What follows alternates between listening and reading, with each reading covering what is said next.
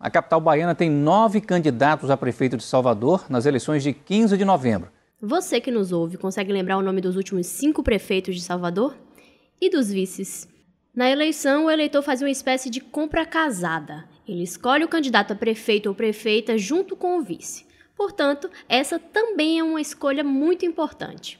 Um vice-prefeito tem entre suas atribuições a tarefa de auxiliar na administração municipal e, como substituto imediato do prefeito, é ele quem assume em caso de ausência, seja temporária ou permanente, como nos casos recentes de impeachment que têm marcado a história do Brasil. Então, depois de falarmos dos candidatos, das articulações e dos recursos, nos voltamos para essa figura auxiliar. Eu sou Jade Coelho e quem são os candidatos a vice na disputa em Salvador e o que eles agregam nas chapas são o tema do terceiro turno de hoje. Começa agora o terceiro turno. Um bate-papo sobre a política da Bahia e do Brasil.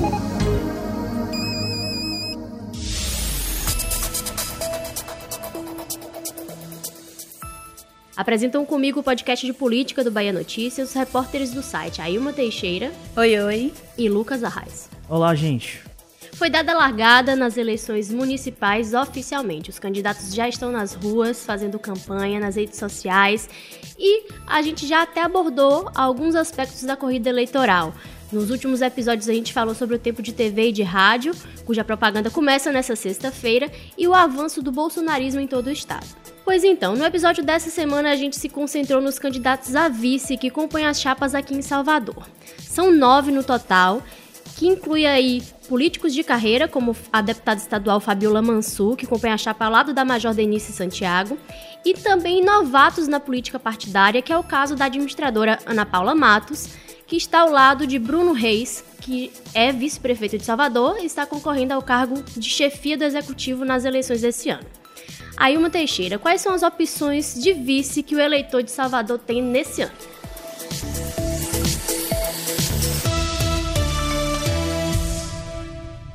Jade, eu vou falar tudo, mas como são muitos candidatos, o Lucas vai ter que me ajudar aí para o ouvinte não cansar de ouvir só minha voz. Então, como você já pontuou, né, a gente tem Bruno Reis, com a secretária de Promoção Social, ou melhor, ex-secretária de Promoção Social da Prefeitura, Ana Paula Matos, que se filiou ao PDT para poder participar da disputa.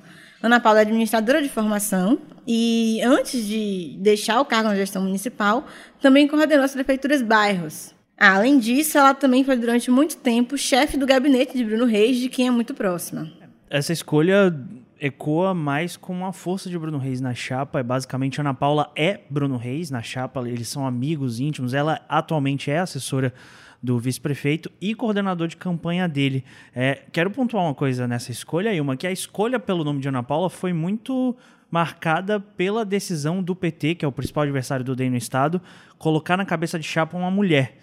Né? E todo esse movimento pedindo a participação feminina na política acabou culminando na escolha pela base do prefeito ACM Neto em colocar uma mulher na vice para tentar equilibrar com o Bruno Reis. Mas inicialmente essa vaga de vice tinha sido prometida para outra figura política, o secretário de Saúde Léo Prates, que acabou preterido nessa conversa. Mas vamos seguindo o barco, eu vou falar também da pedagoga Rosana Almeida, do PSOL. Ela é candidata a vice na chapa do deputado estadual Wilton Coelho, em estratégia similar do que fez Bruno Reis, já que não é um homem e outro escolheu uma mulher para fazer essa composição de chapa. Rosana já tentou se eleger duas vezes, a primeira em 2016 como vereadora e a segunda em 2018 como deputada estadual.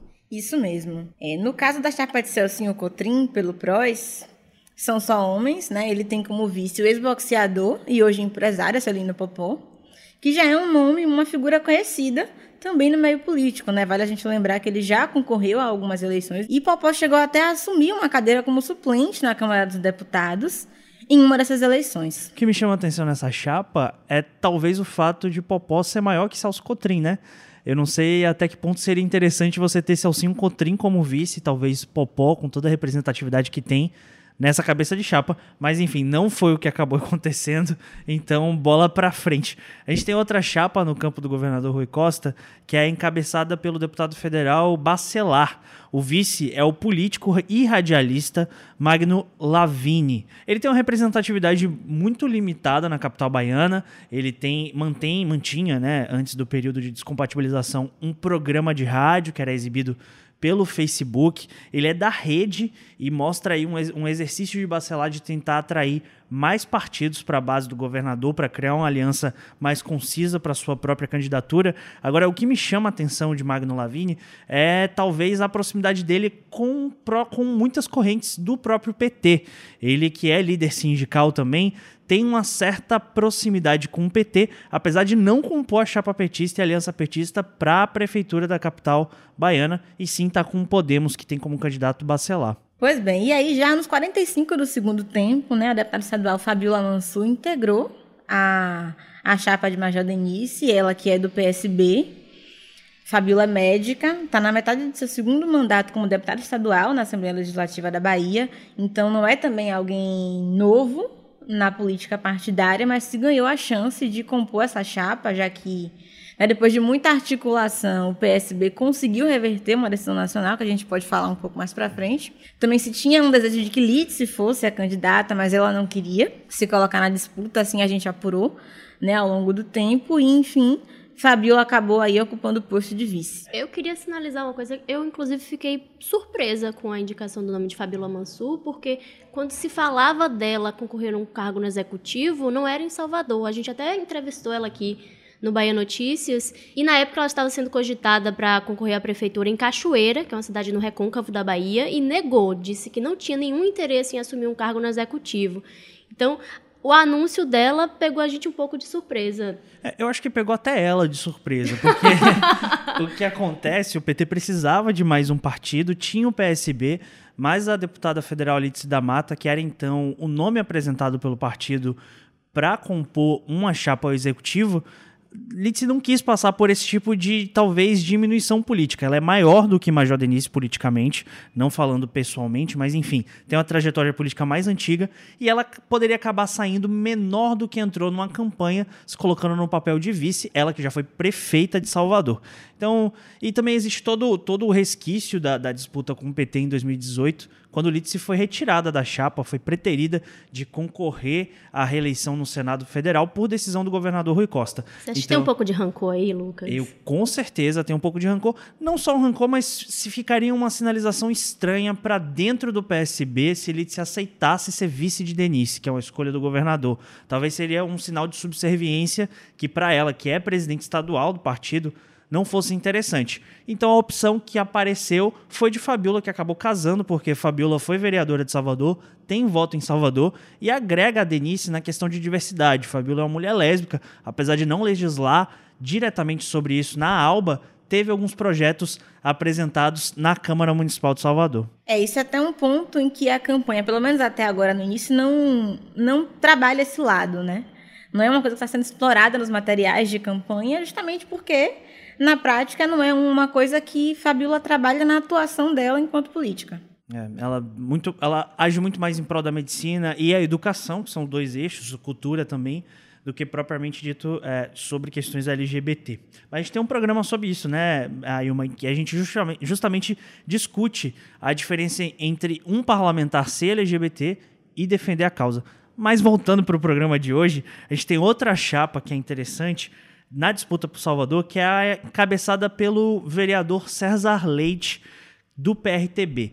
Ele ficou com o Tenente Maciel, primeiro tenente do Exército, como vice. Essa vai ser a primeira participação do Tenente Maciel numa eleição partidária em um ano em que a categoria militar cresce em número de representação dentro das chapas, né? Cresceu mais de 40%, segundo um levantamento do jornal o Globo. Sobre essa montagem, eu queria chamar atenção para duas coisas.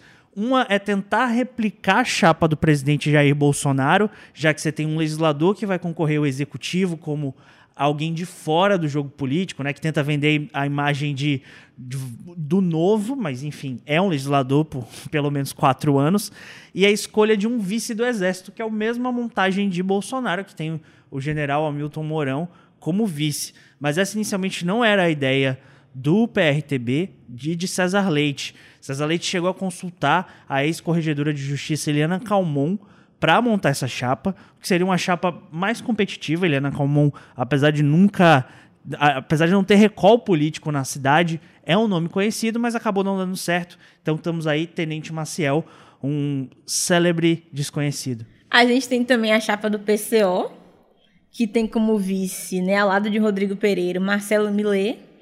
É, pesquisando um pouco sobre ele, eu vi que ele trabalha atualmente como motorista particular e o PCO é, bota essa campanha na rua, né, vamos dizer assim, com o mote do Fora Bolsonaro, Lula presidente.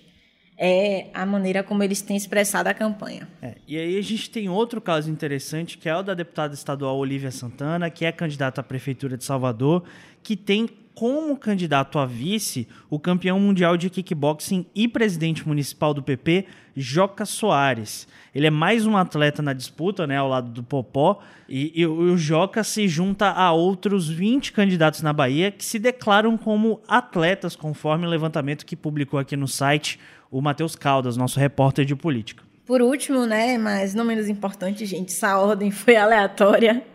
É, tem a chapa do deputado federal Pastor Sargento Isidório, que tem como vice-administradora Eleusa Coronel, do PSD. Eleusa, ela é esposa do senador Ângelo Coronel, que hoje coordena a campanha dos dois, né? Quando Coronel era deputado estadual, presidente da ALBA, ela presidiu a entidade a Assembleia do Carinho e é compõe ali o PSD Mulher e foi escolhida pelo partido para agregar a chapa de Isidório. Interessante vocês terminarem com Eleusa, aproveitar e vou puxar aqui uma coisa. Ela é um bom exemplo para a gente tratar de uma outra questão aqui nesse episódio de hoje. O que os candidatos a vice agregam em suas respectivas chapas? A gente tem um episódio sobre o plano de transformação da imagem do pastor Sargento Isidório, que é o, o titular da chapa, Eleusa é a vice. E a gente abordou o discurso em torno da escolha de Eleusa, que ela iria agregar um eleitor com um maior poder aquisitivo, né? Foi um dos argumentos que a gente apresentou aqui no episódio. Ela traz esse olhar dessas camadas mais geradoras de emprego, que é diferente do que o próprio Isidoro reconhece que o público dele, o eleitor dele, é aquele eleitor com o menor poder aquisitivo, que, que é onde ele chega mais, ele atinge mais com aquele discurso dele, né? E acho que essa composição permite o diálogo com dois segmentos de Salvador. É, a população em geral, o povão, que mora, a grande maioria mora em periferia, e eu acho que Eleusa vai ser, Isidoro, uma grande ajuda a dialogar com aqueles setores intermediários que são responsáveis pelo emprego e pela renda. Bom, e não é só isso, né? A campanha como um todo ganhou muito com o rico fundo do PSD, que a gente até já comentou aqui também em um outro episódio, que é a legenda com o maior número de prefeituras aqui na Bahia e que tenta agora assumir a chefia da maior cidade do estado, da capital Salvador. Do lado oposto, Jade, né, da, da bancada, vamos dizer, do, do grupo do prefeito ACM Neto, o ganho oficial foi uma aliança com o PDT aqui em Salvador, que, de certa forma, estremeceu um pouco a relação do partido com o governador Rui Costa a nível estadual. Né? As últimas declarações do governador foram no sentido de dizer que não iria criar atrito, né, nem com o PDT, nem com o PL, que também decidiu, no fim das contas, por apoiar a candidatura de Bruno Reis aqui em Salvador. Mas a relação fica ali um pouco balançada com esse movimento. Agora há também um outro ganho, vamos dizer assim, especulado, que é uma aliança aí visando a eleição presidencial em 2022. A gente já falou disso aqui outras vezes. É, na coletiva de imprensa que eles formalizaram a, o nome de Ana Paula né, como candidata a vice na chapa de Bruno, que também anunciaram os partidos que iam compor essa aliança, ficou muito nítido para todo mundo a maneira como o prefeito ACM Neto e o, e o presidente do, do PDT a nível nacional, Carlos Lupe, se elogiavam. Né? Neto é presidente do DEM também a nível nacional. Então foi uma troca de elogios durante a coletiva inteira, os dois se exaltando, exaltando essa aliança. E, é claro, foram questionados se isso seria um condicionante para 2022. Todo mundo sabe que o PDT tem um, um projeto com Ciro para a próxima eleição presidencial. E ambos disseram que não, que não há nenhum condicionante, que o tema não está ainda em pauta, mas deixaram muito claro que há um interesse. Então, o que é fato que a gente pode falar é que esse interesse existe. Né? Ambos estão dispostos a sedimentar uma aliança maior, mais abrangente aí, que a gente pode, de repente, em 2022, ver esses dois partidos juntos. É, vamos retomar um pouquinho, então, essa, essa discussão do PT com o PSB, porque tem, tem um movimento interessante aí também que tem áreas de nacional. O presidente nacional do PSB, o Carlos Siqueira, ele havia, ele havia proibido coligação entre o PT e o PSB em qualquer cidade após entraves na eleição em Recife. Na época, a deputada federal Lídice da Mata disse que ela, o senador Jacques Wagner e o governador Rui Costa conversaram com Siqueira e, enfim, conseguiram convencê-lo a abrir uma exceção. Então, hoje, Salvador, a título aí de curiosidade para os nossos ouvintes, é uma das únicas capitais, é a única capital que tem liberação nacional do partido para fazer a coligação PT PSB. Afinal de contas, para o Partido Socialista, a aliança com Rui é benéfica e pode ainda aumentar, uma vez que PDT e PL devem sim sacramentar a saída da base no ano que vem, provocando uma reforma administrativa no, a nível estadual e gerando mais espaços para os partidos aliados aí que acompanham o governador. Com isso, o PSB pode angariar mais espaço, né? É um partido que não está entre os partidos com maior espaço na base, né? O PP tem a vice-governadoria, a presidência da ALBA, né? O PSD tem o senador Angelo Coronel e o senador Otto Alencar. O PT, com o governador Rui Costa, claro, e o senador Jacques Wagner. Então, o PSB pode, né, eventualmente, se Denise e Fabíola se elegerem, já angariar mais um espaço e, eventualmente, obter outras secretarias, enfim, crescer dentro da estrutura do Estado. Para falar agora mais de alguns arranjos, na base do governador, a gente ainda tem outras duas chapas que fizeram esses arranjos, essas alianças sem conflitos. Né? Tem o caso do PP e do PCdoB, que se uniram lá atrás, né? acho que foram os partidos que se aliaram mais cedo. Tiveram umas mudanças ao longo do curso aí, em quem seria o vice, mas a gente. Mas depois eles conseguiram definir isso. E Joca Soares entrou como substituto do candidato a vice original, que era o deputado estadual Niltinho, que saiu aí, pulou fora do barco sob o argumento de que precisava se dedicar à campanha no interior do estado. Assim também se arranjou a aliança do Podemos de Bacelar com Rede de Magno Lavini, que Lucas comentou no início do episódio de hoje, que não vão marchar sozinhos nessas eleições. É, por fim, falta a gente comentar um pouquinho das chapas Puro Sangue, que é o, o nome que a gente dá quando apenas um partido indica o prefeito e o candidato a vice-prefeito também.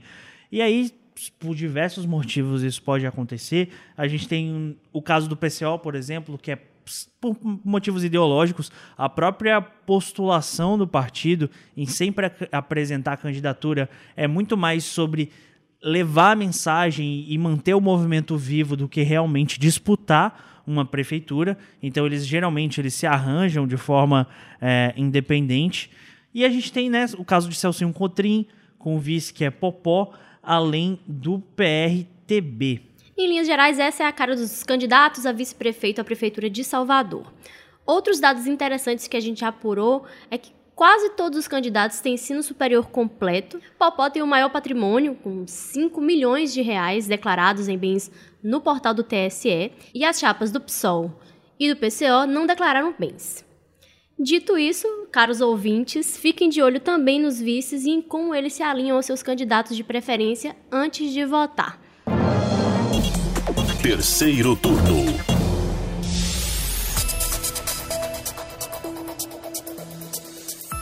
O terceiro turno de hoje vai ficando por aqui. Muito obrigada aos meus colegas Lucas Arraes e Aima Teixeira. Até a semana que vem. E você também, ouvinte, muito obrigada por ficar com a gente até aqui. Tchau, pessoal. Até mais, gente. Vocês falam PSOL ou PSOL? Nunca sei. PSOL. Olha, eu aprendi com Sandra Nimberg que é PSOL, então. E a gente quer saber o que, que você achou do terceiro turno de hoje. Faça como a Yuma Teixeira e manda uma mensagem pra gente usando a hashtag Terceiro Turno BN. O programa é gravado da redação do Bahia Notícias e conta com a apresentação dos repórteres Jade Coelho, Lucas Arraes e Ailma Teixeira. Os áudios utilizados são de eventos de campanha registrados pelo Bahia Notícias e também do BATV.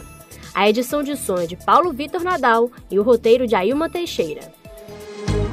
Você ouviu o terceiro turno, o seu podcast semanal sobre a política da Bahia e do Brasil.